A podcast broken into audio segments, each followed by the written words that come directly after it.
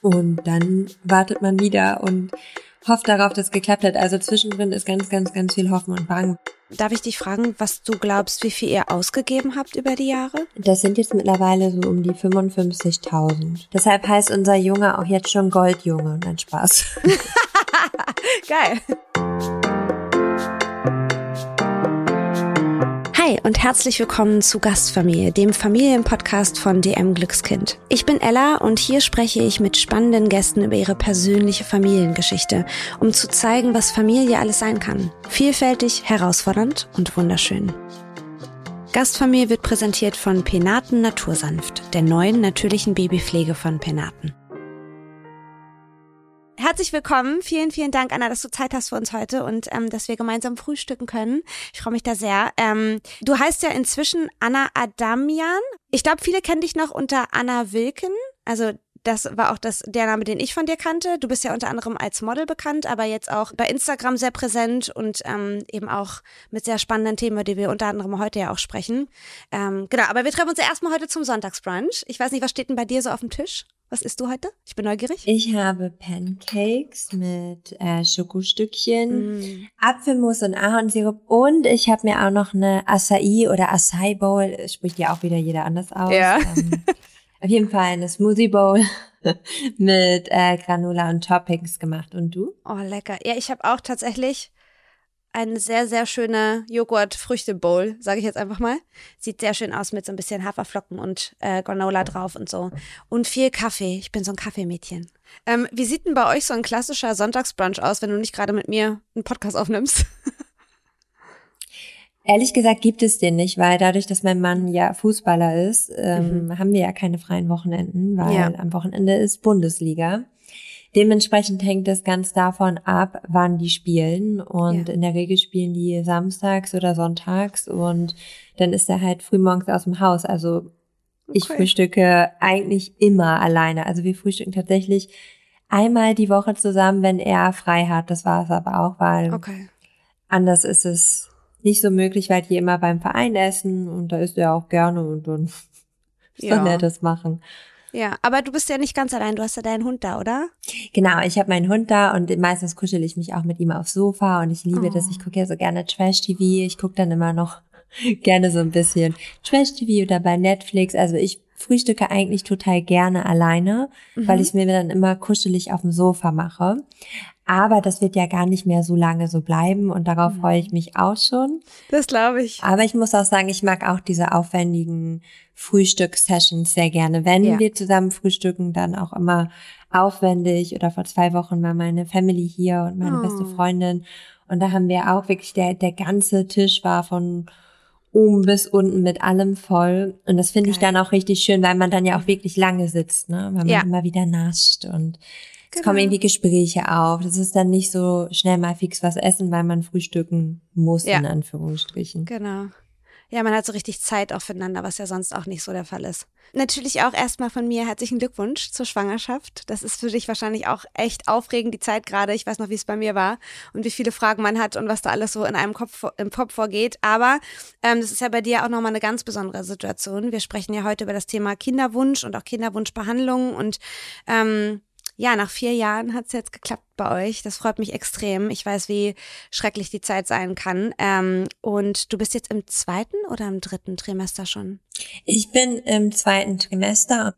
Genau. Krasse Sache. Wie geht's dir? Mir geht's gut. Also ich fühle mich gut. Ich bin einfach mit Dankbarkeit erfüllt, weil nach elf künstlichen Befruchtungen und dem, was war, ich glaube, ich will nicht sagen, man nimmt das nochmal anders an, weil das wäre ein Vorwurf anderen gegenüber, aber mhm. ich persönlich nehme das einfach anders an. Nach dem, was man alles erlebt hat, ähm, geht man die Dinge anders an und es ist ja auch nicht meine erste Schwangerschaft. Also mhm. ich hatte ja schon vorher das Vergnügen, nur halt leider eben dann äh, nicht bis zum Schluss und ja. ohne einem Baby hier.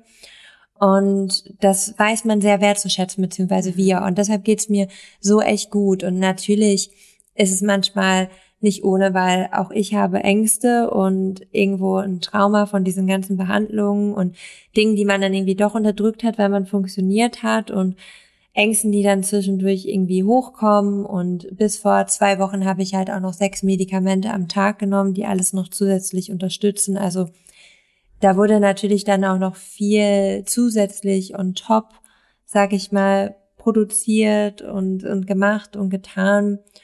Und selbst während der Zeit, also mir war alles egal, egal wie schlecht es mir gegangen wäre. Ich war jede Sekunde überhaupt dankbar, dass ich das spüren konnte. Und ja. ich habe das auch wirklich ein bisschen gebraucht. Also als so Übelkeit und so irgendwann in der achten Woche anfing, da war ich erst so, oh okay. Aber im Endeffekt, ich bin so dankbar über alle Symptome, weil die mir tatsächlich etwas geholfen haben. So aller, okay, es scheint so, wenn man jetzt nicht beim Ultraschall war, wir waren schon alle zwei Wochen oder sind es auch immer noch, also wir haben einfach einen sehr straffen Rhythmus, auch wegen der Vorgeschichte einfach. Aber trotzdem konnte ich mich damit immer so über Berg halten. Irgendwie so mit den Symptomen normalerweise würde man ja auch Fragen, die ich dir jetzt heute stelle, so zum Thema Kinderwunsch oder sollte man Frauen nicht stellen. Ähm, aber ich bin sehr dankbar, dass ich das heute tun kann, weil ich glaube, das Thema ist für viele interessant und wird vielen auch helfen, dass du so offen darüber sprichst, ja auch schon auf deinem äh, Instagram-Kanal, aber jetzt eben auch heute hier. Also vielen Dank, dass du da so offen bist und ich diese Fragen stellen darf. Ähm, kannst du dich erinnern, wann du das erste Mal dachtest, oh, ich möchte Mama werden? Ja, schon ganz früh. Ich habe schon als kleines Kind immer gesagt, dass ich gerne Mama werden möchte und junge Mama. Was vielleicht auch ein bisschen daran liegt, dass meine Mama mich mit Anfang 20 bekommen hat und meine Mama und ich einfach ein krass tolles Verhältnis haben. Ich will auch jetzt damit nicht sagen, dass ältere Mamis nicht cool sind oder so, aber für mich war das einfach so, ich habe alles miterlebt, wie Mama sich dann selbstständig gemacht hat und Mama war einfach noch so mitten im Leben und hat halt alles mit mir gelebt. Und das fand ich irgendwie schon immer total toll. Und ich hatte schon immer das Gefühl, ich möchte gerne Jungmama sein. Ich kann das aber gar nicht so greifen. Ich werde das oft gefragt, auch natürlich oft mit Vorurteilen, wie denn schon so jung und künstliche Befruchtung und ne, ne, ne. Aber ich finde, es gibt halt dafür einfach kein Alter. Genauso wie man sich entscheiden kann, spät ein Kind zu kriegen, dürfen sich andere entscheiden, sehr früh ein Kind zu kriegen. Und dann muss das auch nicht immer in Anführungsstrichen Unfall oder ungewollt oder ähnliches gewesen sein, sondern das kann auch früh gewollt sein. Und es kann ja auch, es gibt ja auch einfach Frauen, die gar nicht schwanger werden wollen und das ist auch okay. Ja. Ich finde es so interessant, wie im Grunde, sobald es um dieses Thema geht, die eigenen Vorstellungen fast so ein bisschen in den Hintergrund rücken und alle von außen eine Meinung haben dürfen zu deinen Entscheidungen, zu deinem Körper, zu deiner Art, ähm, dieses Leben so anzugehen. Das finde ich wirklich erschreckend. Also sehe ich das exakt genauso wie du. Ähm, ich äh, weiß ja, dass du zwei chronische Erkrankungen hast, Endometriose und Adenomiose. also Endometriose habe ich selber. Adenomiose, ohne das an. Ach so, siehst du, Ade Adenomiose. Wow. Es ist wirklich ein bisschen schwieriger auszusprechen. Ja, und das betrifft ja sehr viele Menschen mit Uterus und es gibt aber zu beiden Krankheiten kaum Forschungsgelder. Das heißt, es gibt kaum Erkenntnisse darüber, wie kommt es dazu, was kann man tun, was gibt es für Behandlungsmöglichkeiten. Ähm, ich kenne das jetzt nur von der Endometriose ähm, und ganz oft äh, erkennen GynäkologInnen das auch nicht. Ähm, und man hat Jahre, Jahre, Jahre einfach starke, starke Beschwerden, ähm, starke Schmerzen und äh, weiß nicht, was los ist. Wie ist denn das bei dir gewesen? Hattest du Glück, dass du gleich eine gute Gynäkologin, guten Gynäkologen gekommen bist oder war das für dich auch ein längerer Weg? Ich hatte einen langen Weg und ich würde sagen, ich hatte Glück und Unglück zugleich. Ich habe meine Periode mit ähm, Ende elf sehr, sehr stark bekommen und die war da schon sehr auffällig. Also ich konnte da wirklich schon nicht zur Schule gehen während der Periode. Ich hatte massive Darmprobleme, Blasenprobleme, Rückenschmerzen, also so wirklich übergreifend von normalen Unterleibschmerzen, sag ich mal. Wobei, da weiß man ja, kann man ja auch an sich nicht eingrenzen, was normal ist, aber es ging eben auf andere Organe schon über. Und meine Mama ist dann relativ früh mit mir dann mit 13 zu ihrer damaligen Gynäkologin gegangen. Und die hat das damals schon direkt angesprochen, weil meine Symptome halt wirklich so extrem waren. Und sie hat damals gesagt, es gibt ja sowas, das nennt sich Endometriose. Haben mir einen Flyer mitgegeben, hat aber auch gleichzeitig gesagt, ja, aber dafür sind sie eigentlich noch viel zu jung. Und für die Diagnose, die Bauchspiegelung, womit man es ja auch einfach mhm. pathologisch nur Stand jetzt sichern kann, diagnostisch gesehen, wäre ich viel zu jung. Und in der Kurzversion hat sich dieser Leitsatz dann sechs Jahre gezogen. Und meine richtige Diagnose habe ich erst mit 19 bekommen, weil ich mit äh, 18 nach Berlin gezogen bin zum Modeln und ja, das wurde und wurde über die Jahre einfach nicht besser. Ich habe dann sehr früh mit 13 schon die Pille genommen. Das hat anfangs auch gut geholfen, aber irgendwann nicht mehr. Dann habe ich immer angefangen, die Pille länger durchzunehmen. Hatte wirklich schon so mit 15, 16 meine Periode über mehrere Monate nicht mehr. Mhm. Aber trotzdem immer Probleme gehabt und Schmerzen. Und ich weiß, dass meine Mama ähm, da heute sehr drunter leidet, weil sie es damals gerne anders gemacht hätte. Aber ich musste mir halt trotzdem irgendwie immer anhören, ich bin das Scheidungskind, welches Aufmerksamkeit suchen würde. Ähm, ich sei ja so dünn, ich bin eh einfach nur essgestört und davon würden meine Bauchschmerzen kommen und das sei alles psychisch, ich soll mich nicht so anstellen, ich würde mir das einbilden, egal zu welchem Arzt wir gegangen sind. Und klar, ich meine, so jetzt rückblickend, meine Mama wollte ja auch nicht, dass ich mit 13, 14 eine chronische Erkrankung habe. Also ich verstehe das jetzt mittlerweile irgendwo, aber damals hat mir das total schwer gemacht. Und heute sagen ganz oft Betroffene zu mir, ja, sei doch froh, dass du wenigstens schon mal was davon gehört hast. Und darüber bin ich auch froh, aber für mich war das ehrlich gesagt viel schlimmer, dass ich schon einen Verdacht hatte, dass ich nahezu alle Symptome hatte, dass ich wirklich alle drei, vier Wochen selber mit dem Bus zur Gynäkologin gefahren bin, um das irgendwie voranzutreiben. Und mir hat trotzdem keine Sau geglaubt Erst als ich dann in Berlin eigenständig mich bei der Charité gemeldet habe, bei der Frau Mexner, die behandelt mich noch bis heute. Ich liebe Frau Mexner, kurze Side Note dazu und bin der sehr dankbar und ich ich habe dann bei ihr den großen Termin gehabt und direkt eine Überweisung und vier, fünf Wochen später war, war dann die Bauchspiegelung. Und da ging meiner Mama wirklich so die Kinnlade, die fiel ihr am mhm. Telefon. Also ich komme aus Ostfriesland, sie war also nicht dabei. So richtig runter. Und da sie dann halt auch gemerkt, ja gut, scheint ja doch was zu sein. Und ja. äh, dem war dann auch so. Wurde Endometriose gefunden, pathologisch gesichert und ja, aber trotzdem waren das irgendwie sechs Jahre und das merke ich heutzutage immer noch, weil ich mich extrem viel rechtfertige in meinem Leben und erst als ich dann angefangen habe, das auch mehr zu reflektieren, habe ich auch gemerkt, dass ich mich wahrscheinlich heutzutage viel rechtfertige, weil ich das ja meine ganze Jugend machen musste mhm. und damit einem überhaupt irgendwas geglaubt wird. Aber lange Rede, kurzer Sinn, somit war meine Diagnose doch irgendwie, finde ich, sehr lang, sechs Jahre. Mhm. Ähm, Im Vergleich zu anderen natürlich noch weniger, weil da gibt's wirklich auch Frauen und Betroffene, die mehr als zehn Jahre gar nichts von ihrer Endometriose wissen. Aber es war trotzdem keine angenehme Zeit. Ähm, wann habt ihr das erste Mal so eine Kinderwunschbehandlung in Betracht gezogen? Also wie kamt ihr auf diese Entscheidung? Ähm, da muss man sagen, der Weg war bei uns ganz anders. Ich war 2017 in der Endometriose-Reha. Und damals war ich da überwiegend mit Endometriose-Betroffenen, die einen unerfüllten Kinderwunsch haben, hatten. Und Deshalb war das da ein großes Thema und meine Eileiter waren damals äh, durchgängig, auch bei der zweiten OP und damals waren meine Eierstöcke noch nicht betroffen. Das sieht heute anders aus, aber gut, ich war 21 dann irgendwann. Ne? Ich dachte, gut, Eileiter frei, bahnfrei, was soll da schon passieren? und ich hatte da auch schon die Pille abgesetzt, also wir waren da schon relativ offen für, aber in der Reha habe ich dann mitbekommen, dass es nicht nur darum geht, dass die Eileiter frei sind und dass es da einen sogenannten AMH-Wert gibt, bestimmte Möglichkeiten. Und dann habe ich halt sehr viel den Frauen zugehört, wenn wir irgendwie abends so in einer Runde saßen. Und ich muss ehrlich zugeben, dass mir das damals ein bisschen Ängste gemacht hat, weil ich bis dato einfach nicht so darüber nachgedacht habe, was ja auch normal ist in dem Alter. Ich wusste, okay, mit der Endometriose kann es schwierig werden. Ich meine, das sind einfach Daten und Fakten, die gegeben sind. Aber ich war sehr optimistisch und positiv eingestellt. Und nachdem ich in der Reha war, ähm, bin ich einfach in die Kinderwunschklinik gegangen.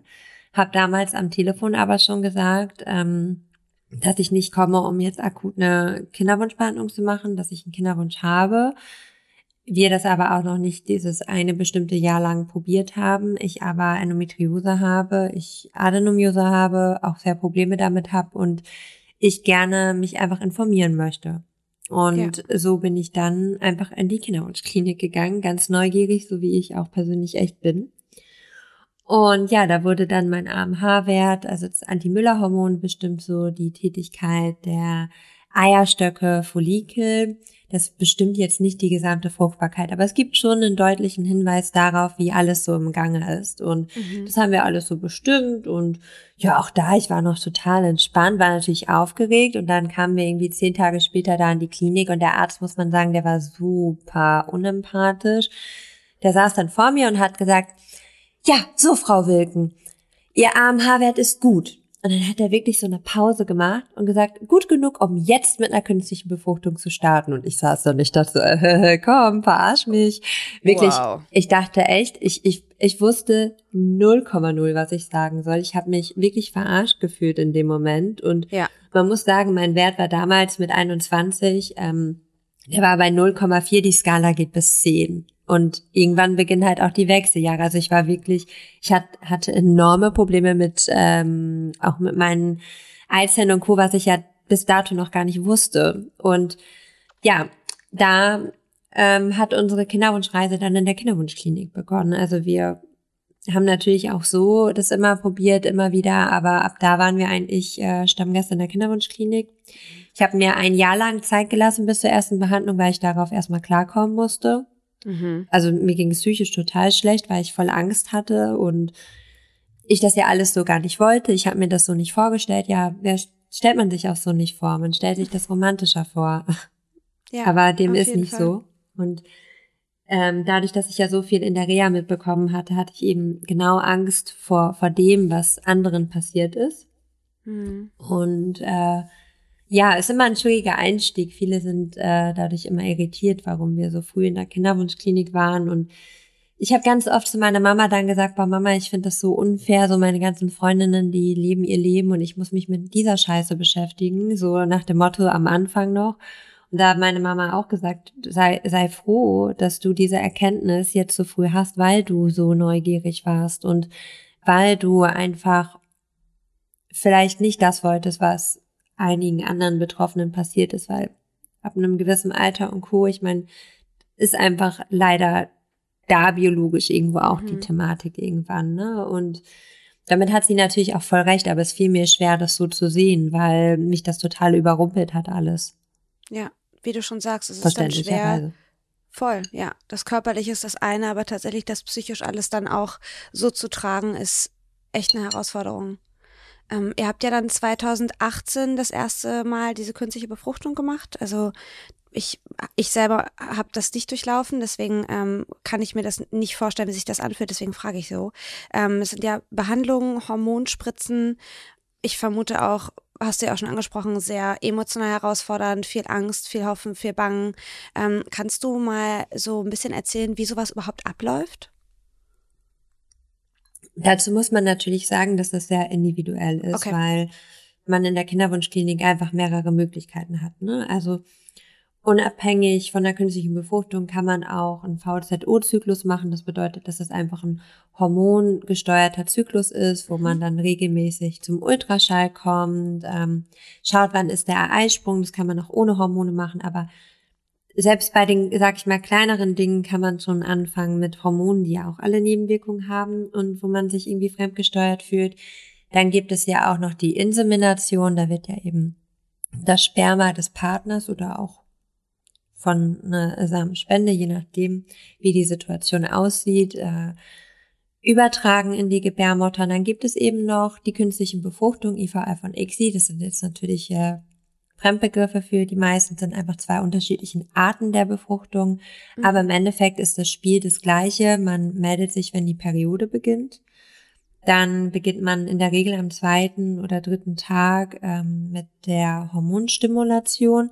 Die Stimulation dient einfach dazu, dass die Follikel heranreifen, wo hoffentlich eine Eizelle drin sitzt. Und mhm ja, man möchte in der Regel natürlich einige Eizellen haben, man möchte aber auch, dass die eine gute Qualität haben, dass die überhaupt befruchtet werden können.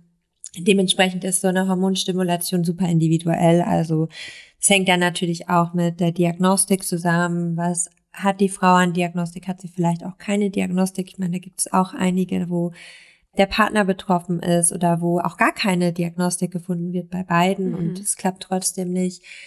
Also danach richtet sich das und dann kommt irgendwann wenn die Follikel reif genug sind, das wird dann immer ausgemessen anhand der Größe, ähm, die Punktion, da wird unter Narkose werden die Eizellen punktiert mhm.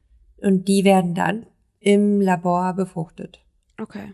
Und dann ist es auch sehr individuell, weil je nachdem, wann man die eingesetzt bekommen möchte, die Embryonen, werden die in der Regel am dritten oder fünften Tag irgendwas in dem Zeitraum eingesetzt.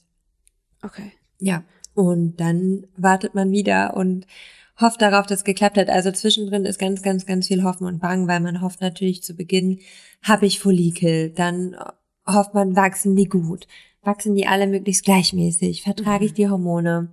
Dann ist da die Punktion, wo man hofft, dass da gute, reife Eizellen sind, dass die Eizellen eine gute Qualität haben.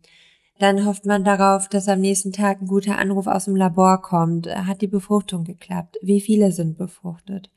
Dann wartet man bis zum Embryotransfer und hofft, dass man überhaupt ein Embryo zurückgesetzt bekommen kann. Also das hatte ich auch schon, dass ich gar keine Eizelle, also dass am Ende nichts übrig blieb und ja. dann war alles für die Katz so, ne? Also das ist bei mir eh das Problem gewesen, weil ich nicht so viele Ausbeute einfach hatte mhm. und wir auch in den ganzen ja, vier, fünf Jahren nur zweimal was einfrieren konnten.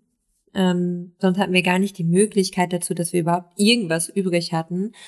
Und da hofft man natürlich die ganze Zeit, also unabhängig von diesen ganzen Medikamenten. Und man muss natürlich auch dazu sagen, ab Abpunktion nehmen ganz viele, unter anderem auch ich, äh, Betroffene noch weitere Medikamente, die dann, so wie das Progesteron zum Beispiel, die dann den Aufbau der Gebärmutterschleimhaut beeinflussen. Oder ich habe äh, auch immer hochdosiert Cortison genommen, Gerinnungsmedikamente, immunologische Dinge, die ich nehmen musste. Also das kommt dann auch hinzu. Man ist irgendwie so die ganze Zeit fremdgesteuert. Man kann gar nicht irgendwie eruieren, ist das jetzt mein Zyklus, ist es jetzt von den Hormonen, bin ich vielleicht doch schwanger irgendwann. Also es ist schon ähm, sehr nervenaufreibend und ich bin auch ehrlich, ich glaube, das kann man sich auch wirklich nicht vorstellen, wenn man es nicht erlebt hat. Gar nicht jetzt, um anderen zu sagen, ihr werdet das nie verstehen, aber verstehen wird man das und man wird sich da auch hineinversetzen können. Aber wenn man da drin ist, ist das schon nochmal was ganz anderes. Erst recht, wenn dann so wirklich so die ersten Versuche einfach scheitern. Ja. Und so diese optimistische Haltung vom Beginn an irgendwie weggeht, mhm. so ein bisschen. Ja, es, also und wahrscheinlich ist es auch schwierig. Konntest du dich austauschen mit anderen in der Zeit, die ähnliche Erfahrungen gemacht haben, ähm, oder hast du dich allein gefühlt damit? Ähm, jein. Also am Anfang haben wir da kaum drüber geredet. Ähm, auch in unserem Umfeld nicht. Dementsprechend habe ich mich da wenig ausgetauscht. Ähm, aber da hatte ich halt so meinen Inner Circle, die sehr empathisch waren, die zwar nicht die Erfahrung gemacht haben, aber das hat mir bis dato damals ausgereicht. Und irgendwann dann hatte ich aber auch den Kontakt über so Facebook-Gruppen gesucht und als ich dann angefangen habe mit Social Media auch über den Kinderwunsch zu sprechen und nicht nur über die Endometriose, da kamen natürlich auch ganz viele Betroffene hinzu, zu denen ich auch dann Kontakt hatte via Instagram und das war auch echt notwendig, weil man kommt sich zwischendurch wirklich bescheuert vor, sowohl bei der Endometriose als auch beim Kinderwunsch, weil man irgendwann echt denkt hier bis äh, Ballaballa am Kopf. Also bei der Endometriose eh, mhm. irgendwann so ohne Diagnose, aber auch beim Kinderwunsch, weil man ja immer sensibler wird, man immer mehr auf den Körper achtet. Ähm, mit der Endometriose glaube ich, dass Betroffenen, Betroffene generell viel feinfühliger sind durch die ganzen chronischen Schmerzen und man entwickelt ja ein ganz anderes Gefühl, wenn man eine chronische Erkrankung hat, weil man ja immer auf den Körper achtet, rund um die ja. Uhr. Und ähm, ja, da tat der Austausch schon gut, muss ich ehrlich sagen. Ja, das kann ich mir gut vorstellen. Ich glaube auch, dass, also du teilst ja ganz viel von deinem Weg auch auf Instagram. Ähm, und was ich eben sehr bemerkenswert finde und auch sehr heilsam, so als Zuschauer, dass du eben nicht nur die guten Seiten teilst und die schönen Momente und die Glücksmomente, sondern teilst eben auch die schlechten Tage. Ähm, Warum hast du dich konkret dafür entschieden? War es auch der Gedanke, okay, mir hilft es auch, mich auszutauschen, vielleicht hilft es anderen? Also es war tatsächlich überwiegend was heißt relativ egoistischer Gedanke. Aber tatsächlich ähm, habe ich es damals, auch als ich nicht über die Endometriose gesprochen habe, irgendwann nicht mehr ausgehalten. Mhm. weil dann fingen Instagram Stories an. Und man hat irgendwie so den ganzen Tag sein tolles, super Leben gezeigt, wo alles cool ist und ich irgendeinen Beauty-Hack und hier und da zeige. Und ich habe relativ schnell gemerkt, so, nee, also A, bist du das gar nicht, Anna, weil du bist viel zu ehrlich als mhm. dass du da den ganzen Tag auf Happy Life, Happy Wife, Happy Life machst.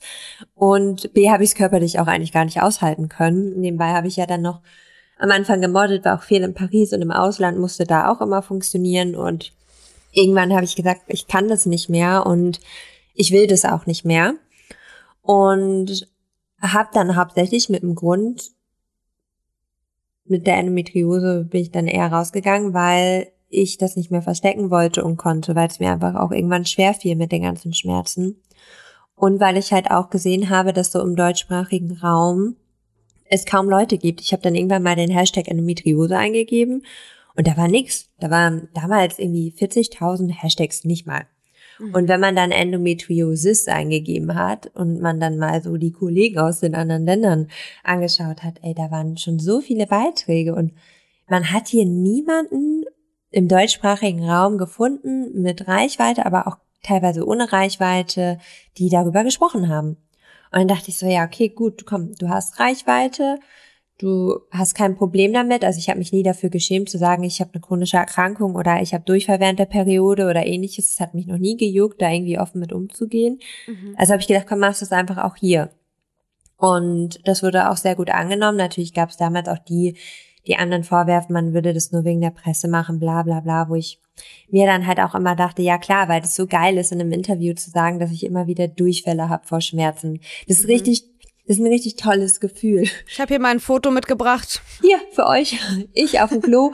ähm, nee, und man muss halt auch sagen, ich habe das ja auch damals zu einer Zeit gemacht, wo wirklich Instagram noch sehr, sehr, sehr oberflächlich war und also, das war da noch nicht so, dass da alle sensationsgeil waren und man irgendwie bessere Views oder was weiß ich was bekommen hat, weil da war es viel cooler, irgendwelche rosafarbigen Hintergründe zu haben und was weiß ich was. Also, das war nicht nur Profit und mhm. darauf war ich auch persönlich nie aus, ne? Und selbst da, wenn eine Person wirklich alles gibt, um aufzuklären, egal ob eine bekannte Person oder nicht, war warum dürfte die denn auch keinen Profit daraus schlagen, in welcher Hinsicht ja. auch immer, jetzt gar nicht geldtechnisch gesehen, ne? Also im Endeffekt habe ich auch Profit davon genommen, weil es mir gut tat. Das ist ja auch ein Profit, wenn man es so ja. sehen will. Und ja, mit der ähm, mit der Kinderwunschbehandlung war es halt irgendwann das Gleiche, weil es sehr mühsam war, diese ganzen Funktionen und Termine immer zu verstecken, weil es ja auch mit Narkose war.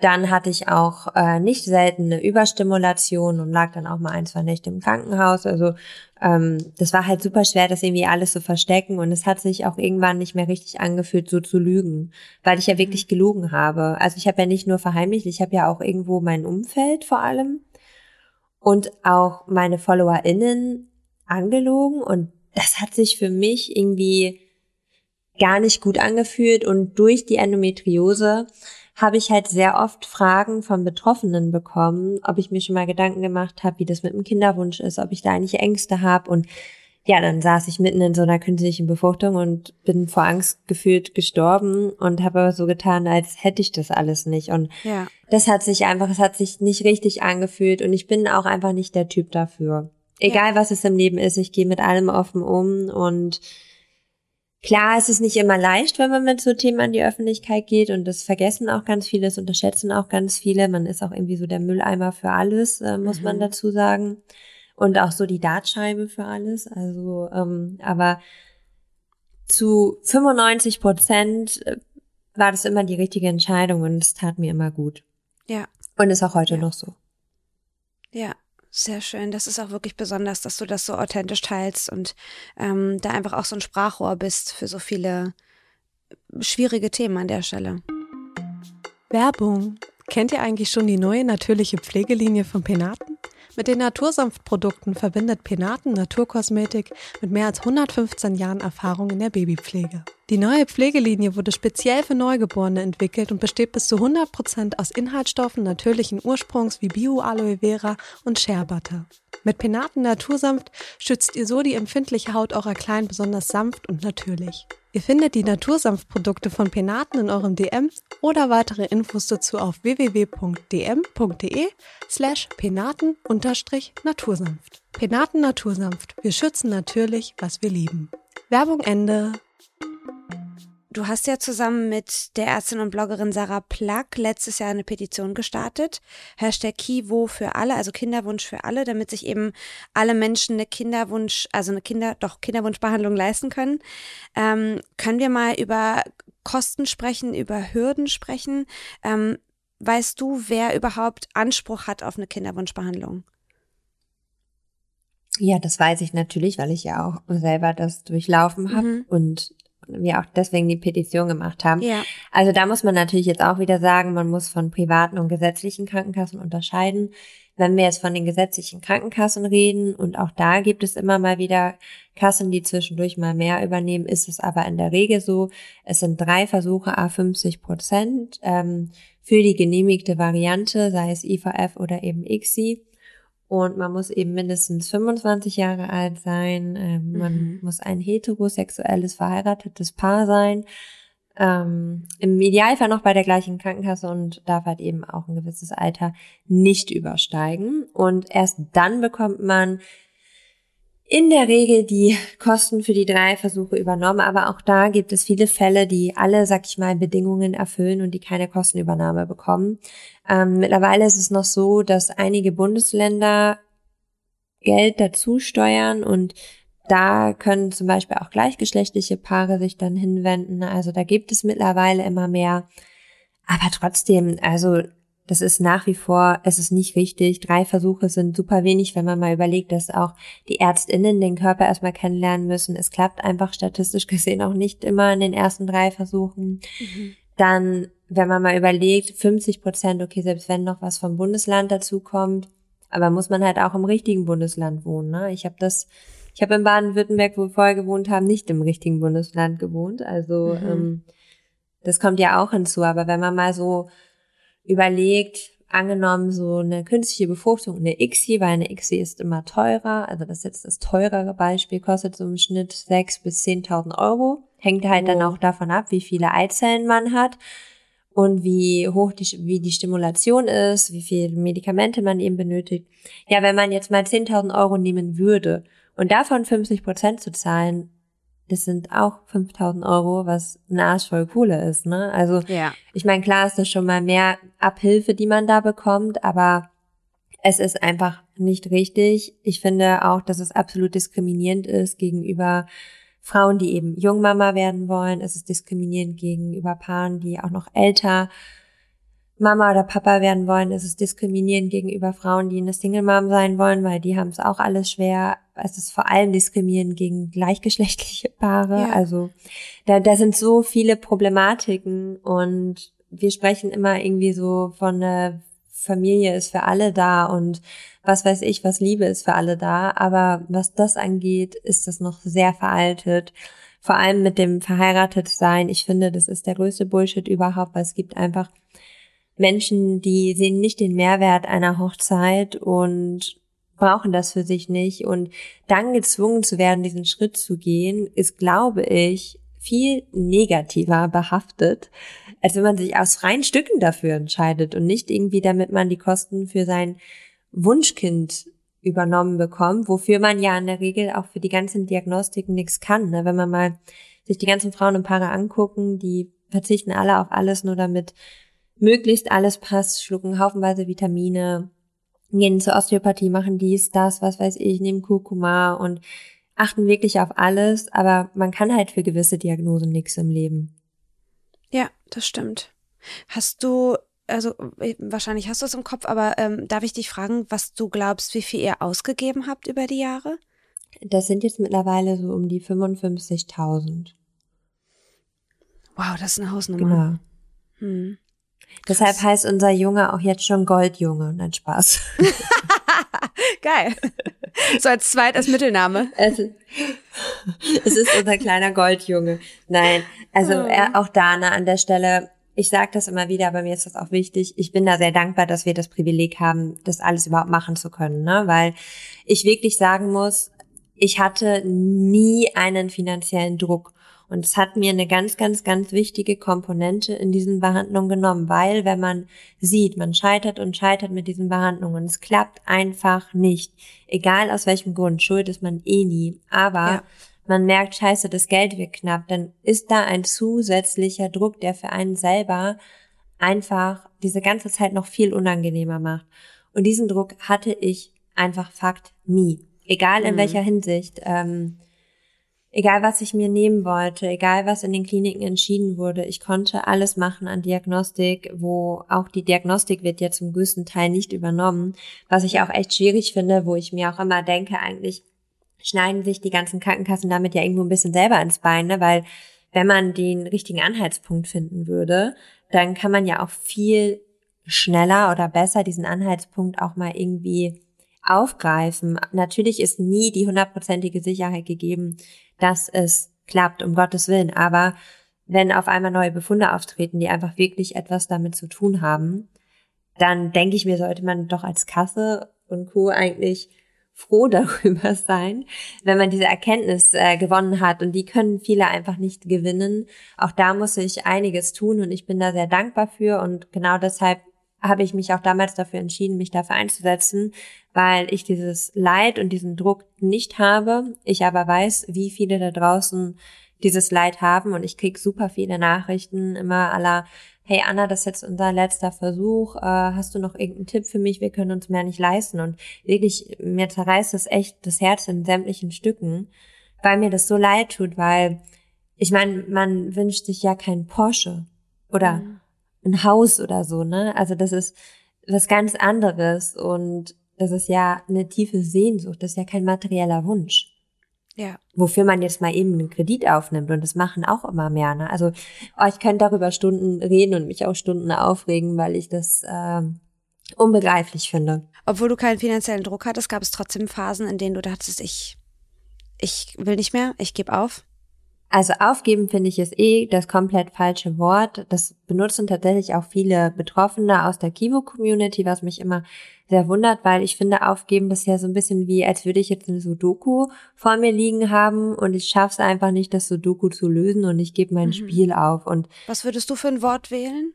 Sich einfach für einen anderen Weg entscheiden. Also ich finde, also ich finde wirklich, und das hat mir aber auch eben genau in solchen Momenten geholfen, dass ich mir nicht irgendwie diesen Druck gemacht habe von, oh, du wirst aufgeben oder du bist eine Loserin, du hast es nicht geschafft oder keine Ahnung.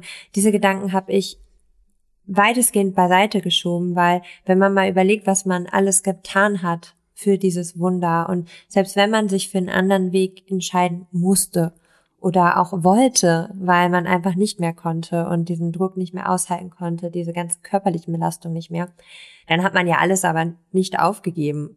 Ja, das stimmt. Das also Wort so denke ich mir halt immer, ne? Ja. ja. aber es verwenden wirklich ganz viele. Also ich sehe das auch immer in der Kivu-Community, so Hashtag aufgeben ist keine Option. Also ich glaube, viele treibt es an.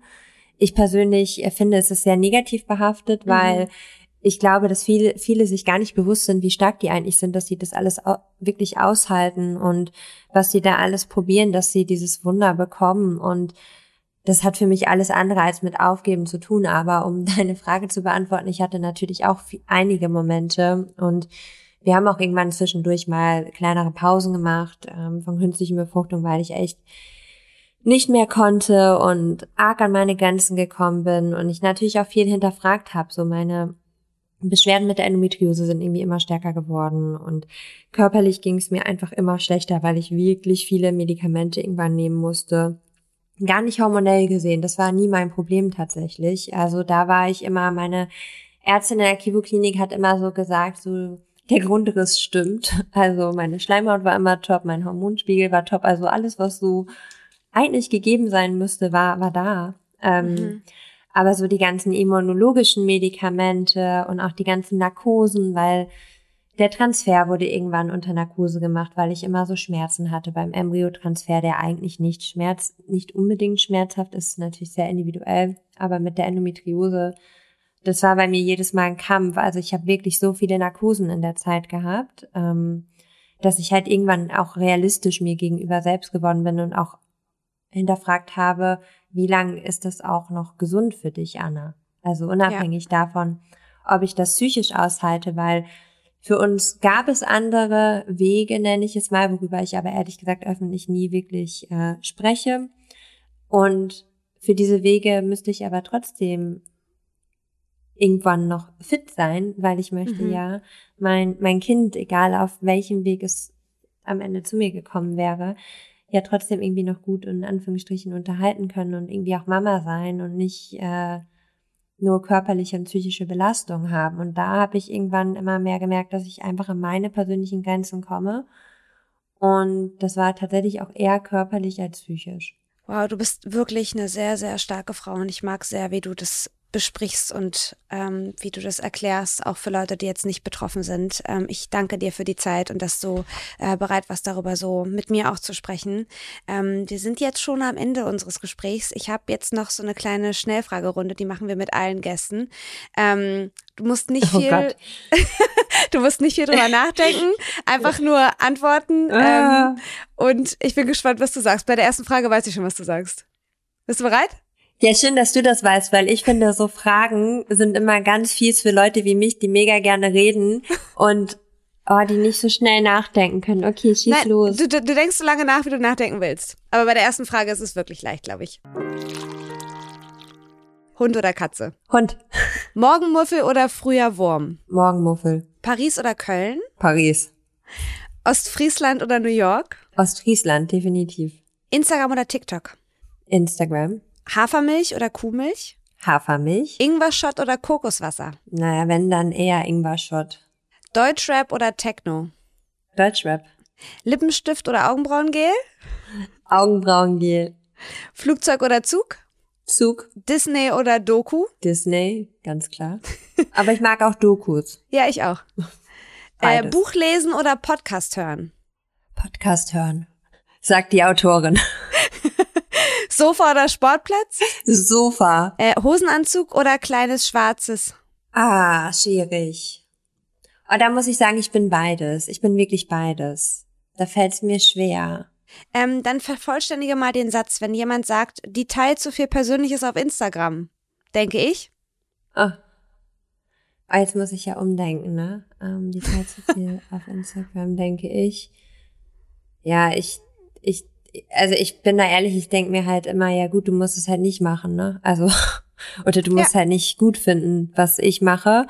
Ähm, und was ich mir vor allem immer denke, wenn mir Leute sowas schreiben, was habt ihr in eurem Leben halt einfach nichts Besseres zu tun? Als, als mir das jetzt zu sagen, weil so böse das klingt, aber es interessiert mich ja gar nicht. Ich habe das nicht gefragt. Ja, kann ich genauso unterschreiben. Und noch eine abschließende Frage. Das würde ich anderen Eltern, Müttern, Vätern mit einem bisher unerfüllten Kinderwunsch mitgeben mitgeben würde ich, dass niemand, wirklich niemand vergessen sollte, wie stark er oder sie eigentlich ist und dass das, was sie da leisten, ganz, ganz, ganz groß ist, auch wenn man super oft an sich selbst zweifelt. Und wenn ich einen Tipp gebe, auch wenn ich das ungerne mache, dann ist mein größter Tipp, A, nicht auf die Tipps anderer unbedingt immer zu hören und sich dadurch nicht verunsichern zu lassen, weil man macht nichts falsch. Und immer das, was man fühlt, zu kommunizieren. Wenn man keinen Tipp oder keinen Ratschlag hören möchte, dann sagt es einfach, wenn man nicht über das Thema sprechen möchte, einfach sagen und einen offeneren Umgang damit zu bekommen. Das, das hilft sowohl dem Umfeld, dass sie auch überhaupt wissen, ey, was durchleben die da eigentlich gerade? Und dann kann das Umfeld natürlich auch viel empathischer mit einem umgehen, wenn die überhaupt darüber Bescheid wissen. Das hast du sehr, sehr schön gesagt. Ich danke dir für deine Zeit und äh, ja, hab noch einen schönen Tag.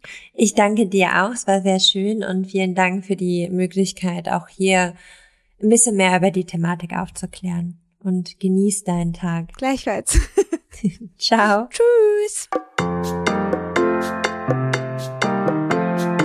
Das war Gastfamilie, der Familienpodcast von DM Glückskind. Wenn euch die Folge gefallen hat, dann abonniert den Podcast, teilt ihn mit euren Liebsten, lasst uns eine Bewertung da oder ihr schreibt an podcast.glückskind.de und Glückskind mit UE. Gastfamilie ist ein Podcast von DM Glückskind, produziert von Mit Vergnügen. Eine neue Folge gibt es jeden zweiten Sonntag auf dm.de slash Gastfamilie und überall dort, wo es Podcasts gibt.